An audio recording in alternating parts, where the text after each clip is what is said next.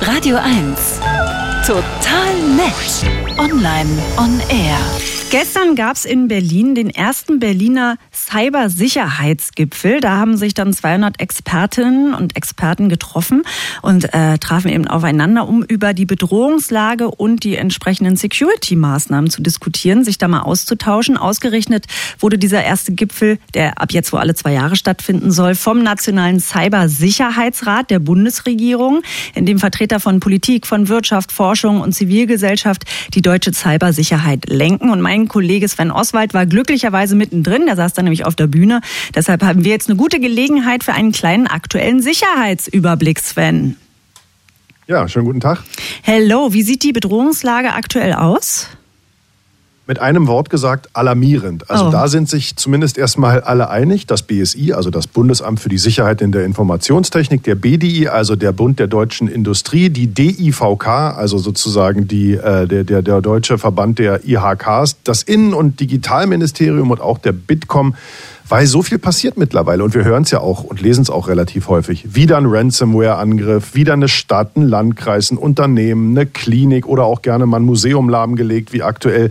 Der wirtschaftliche Schaden durch Hacking und Spionage, der wird vom Bitkom jährlich auf über 200 Milliarden Euro geschätzt. Und naja, das sind eben nicht nur, das sind jetzt erstmal nur die Dinge, von denen wir wissen, weil manchmal merkt man gar nicht, dass man angegriffen wird oder merkt es zu spät, weil nicht einfach Daten verschlüsselt werden, sondern mhm. Daten geklaut werden und die dann vielleicht im Darknet veröffentlicht werden. Also richtig gefährlich. Aber was genau machen denn jetzt zum Beispiel Städte, Unternehmen, Landkreise dagegen, dass es nicht mehr so bedrohlich ist?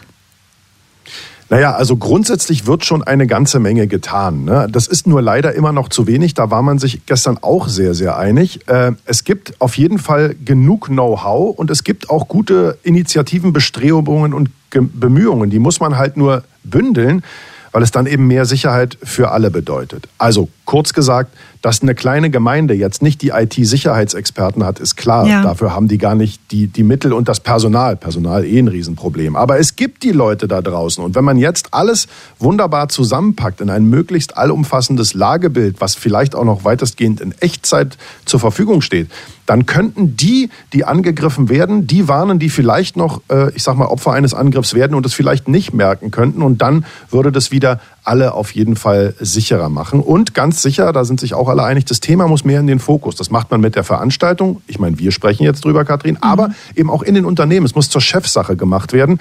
Denn unter uns, die Bürotür, die lässt ja auch keiner sperrangelweit offen stehen, wenn er abends nach Hause geht. Digital tun das leider immer noch sehr, sehr viele. Ungefähr 80 Prozent der Angriffe ließen sich mit einfachsten Sicherheitsmaßnahmen äh, immer noch abwehren. Und äh, naja, es passiert halt einfach nicht. Und es ging auch gestern um neue EU-Richtlinien und Verpflichtungen und darum, wie gerade kleine und mittelständische Unternehmen das umsetzen können, weil die haben ja auch oft keine riesigen IT-Abteilungen. Also ein echter Moloch an Themen. und du sagst ja schon, Cybersicherheit geht natürlich uns alle mittlerweile was an. Wie sehr sind wir denn als Verbraucher gefährdet tatsächlich? Also die gute Nachricht ist, wir sind eigentlich nicht das Ziel. Ganz oft sind wir eher Kollateralschäden, denn das große Lösegeld für verschlüsselte oder geklaute Daten holt man sich lieber von Unternehmen oder Regierungen. Aber ja. trotzdem sind wir den gleichen Gefahren ausgesetzt und gerade unwissende Userinnen und User, die tappen dann schnell ich? in großflächig aufgefällte, ja, großflächig aufgestellte Fallen. Genau, das passiert, ja. Und äh, können wir kleinen Leute dagegen was tun? Ja, und das müssen wir auch. Denn äh, wenn wir jetzt mal äh, die von Claudia Plattner, der Präsidentin des BSI, ausgerufene Cyber Nation werden wollen, dann müssen alle helfen. Äh, alles ist immer nur so sicher wie das schwächste Glied in der Kette. So ist es halt leider. Und für uns alle gibt es, ich sage jetzt mal, drei ganz einfache Regeln, die wir befolgen müssen. Das hilft dann schon gegen die meisten, nämlich die eben erwähnten 80 Prozent der Angriffe. Also erstens immer patchen. Sicherheitsupdates immer sofort installieren. Ne? Also okay. Also wenn ich zum Beispiel ein Betriebssystem habe, das sagt, du musst mal den Rechner neu hochfahren, bei Windows ist ja, mache ich ewig dann, so ein dann nicht. Punkt. Muss ja, man genau machen, falsch. Ja? Okay. Machen, sofort machen. Sichere Passwörter verwenden. Die müssen nicht mehr alle drei Monate gewechselt werden, aber die müssen sicher sein. Mittlerweile zwingen ja auch viele Anbieter von, Bieter von Plattformen uns dazu, dann Zahlen, Großbuchstaben, Satzzeichen zu verwenden. Klar, das nervt irgendwie, aber es ist eben essentiell Jetzt nervst wichtig. du mich aber, weil auch da sage ich immer, nee, ich will mal mein eigenes Passwort, das vergesse ich ja, nee. nicht alle drei Kindernamen, so nach dem Motto, ne? Ja, und das, das Problem ist, dass eben mittlerweile Computer so schnell sind, dass sie eben so einfache, ich sag mal, Kombinationen von nur Buchstaben relativ einfach knacken können. Okay. Und drittens, Und das ist echt mein, mein Lieblingshinweis, den gebe ich ja auch immer. Erst denken, dann klicken. Eine Mail, die mir komisch vorkommt, lieber ignorieren. Niemals auf Links in der Mail klicken und auch keine QR-Codes in der Mail scannen, wenn sie mir komisch vorkommt. Das ist nämlich aktuell sehr beliebt, habe ich gestern erfahren. Und gleiches gilt auch relativ neu, Achtung, auch für Teams-Chats. Ja, also wenn ich in Teams irgendwas mache auf der Arbeit und irgendjemand, den ich gar nicht kenne, postet dann Link und ich klicke drauf, kann ich mir genauso Schadsoftware reinholen, als hätte ich eine blöde Mail angeklickt. Mhm, und woher bekomme ich jetzt die Infos? Also es gibt verschiedene, ich sag mal, Institutionen, unter anderem das eben schon erwähnte BSI, das Bundesamt für die Sicherheit in der Informationstechnik. Da sind alle aktuellen Bedrohungsinfos gut zusammengefasst für Verbraucher, aber auch für Unternehmer.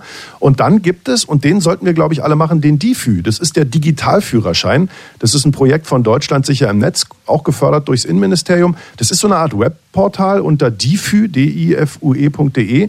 Da gehe ich hin und da habe ich ganz kleine, leicht verständliche Lektionen und Minikurse. Da muss ich auch nicht doof vorkommen, sondern da lerne ich das ganze digitale Thema, was an vielen von uns vorbeigerauscht ist, nochmal von der Pike auf, kann dann kleine Multiple-Choice-Tests machen, also quasi Mini-Zwischenprüfungen ablegen und am Ende den DIFÜ, den digitalen Führerschein bekommen. Und dann kann ich mich eben auch ein bisschen sicherer führen. Ich, ich lerne alles über Wichtigste über die Hardware, über Software, über Datenschutz, über Cybersicherheit. Also quasi das Einmaleins der digitalen Welt nochmal ganz von der Pike auf. Gestern also der erste Berliner Cyber-Sicherheitsgipfel. Sven Oswald war dabei. Ähm, wir machen jetzt alle den DIFÜ, haben wir gelernt. Ja. Vielen Dank, Sven. Bis bald. Tschüss. Sehr gerne.